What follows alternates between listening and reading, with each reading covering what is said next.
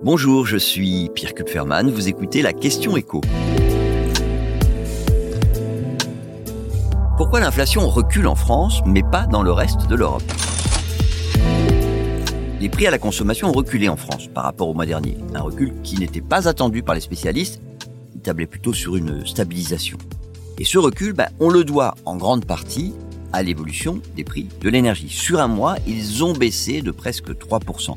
C'est évidemment lié au ristourne sur le carburant, celle de l'État qui est passée provisoirement à 30 centimes par litre, et celle de Total Energy, moins 20 centimes. Quand on regarde comment, sur le front de l'inflation, la situation évolue dans le reste de l'Europe, qu'est-ce qu'on constate? Que la France sort du lot. Le niveau de notre inflation en données comparables, c'est 6,2%. Non seulement c'est le plus bas niveau de toute l'Union européenne, mais l'écart avec la moyenne est de plus en plus élevé, puisque la moyenne dans la zone euro a grimpé en septembre elle a passé le cap des 10%. Alors comment on explique ce décalage? Eh Bien cette euh, intervention massive de l'État pour euh, tempérer la hausse des prix de l'énergie en France. Politique qui a été menée de façon très précoce et qui a depuis inspiré d'autres pays, puisque le gouvernement allemand a annoncé il y a quelques jours qu'il allait mobiliser 200 milliards d'euros de plus pour plafonner les prix du gaz et de l'électricité. Et pour mieux comprendre ce qui se passe, il faut faire une comparaison avec deux pays de l'Union européenne. La Belgique et les Pays-Bas. En Belgique, il y a une spécificité, c'est que les salaires sont euh, indexés sur l'inflation. C'est le seul pays avec le Luxembourg à avoir conservé ce principe que la France a cessé, elle, d'appliquer en 1983.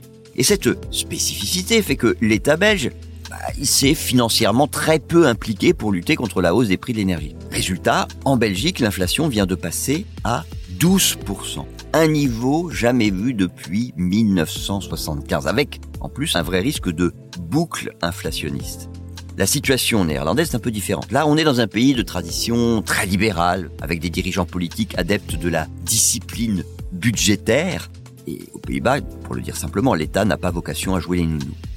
Sauf qu'en septembre, l'inflation a atteint un niveau que le pays n'avait pas connu depuis, écoutez bien, 1945. Plus de 17% d'inflation.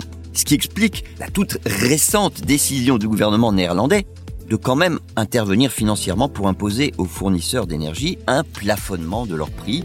Ça va coûter 6 à 10 milliards à l'État néerlandais, ce qui est énorme hein, pour un pays qui euh, compte 4 fois moins d'habitants que la France. Et ça devrait enfin faire redescendre la pression, mais pas avant cet automne.